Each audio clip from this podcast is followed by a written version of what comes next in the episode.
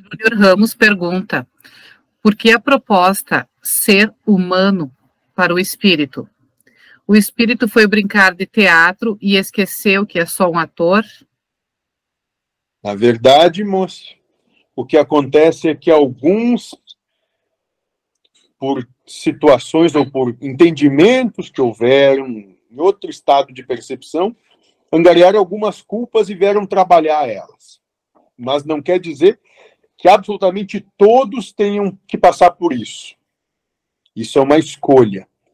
É um processo que escolhem fazer. E esse processo se deu por aclamação de todos os que assim entenderam que tinham que passar por isso. Aclamaram essa situação. Vocês que estão aqui ouvindo isso. O Everton Souza pergunta: uh, o espírito sofre quando o ser humano sofre? Se foi ele quem pediu a prova, humanamente ele teria que amar a prova, o acontecimento? Vamos lá, moça. Espírito só sofre quando acredita que é humano.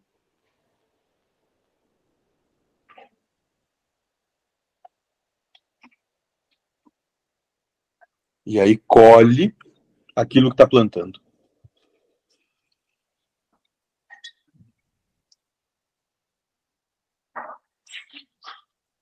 Everton Souza questiona também: quando uma criança morre, ela é prova para os pais? E para todos aqueles que ficam sabendo da situação, para ver se vão achar que o que Deus está fazendo é nefasto.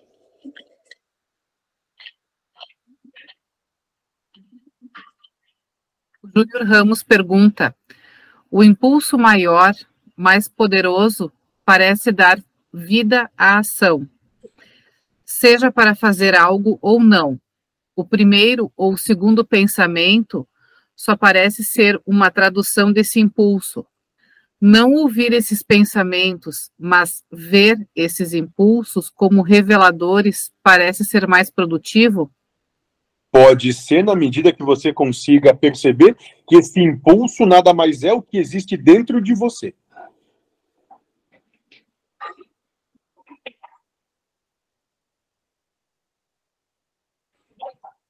O Everton Souza questiona por que o povo brasileiro está no período de endeusar políticos. Qual o sentido? Cada um vive o seu momento de guerra, de conflito, como bem karmicamente lhe provermos. Alguns vão utilizar armas, outros estão utilizando ideias, outros utilizam o anticristo e por aí vai. O Júnior Ramos pergunta: como um espírito poderia falhar como ação, se a única escolha que se tem é como se sentir sobre a ação. Não existe o determinismo da ação? Já não está escrito? Está escrito que alguém tem que passar por algo. Não que tem que ser esse específico tem que fazer aquele algo. E o que está escrito sim é que alguém, a alguém vai ser proposto algo que vai perceber que não tem condição de executar porque vai contra as verdades que tem dentro de si. Nisso vai gerar um conflito interior. Esse conflito interior pode vir através de culpa, mágoa, ressentimento, remorso, ódio. E nisso vai, vai entrar a sua prova. O que vai acontecer, sim, está escrito, inclusive, que ele não vai conseguir fazer.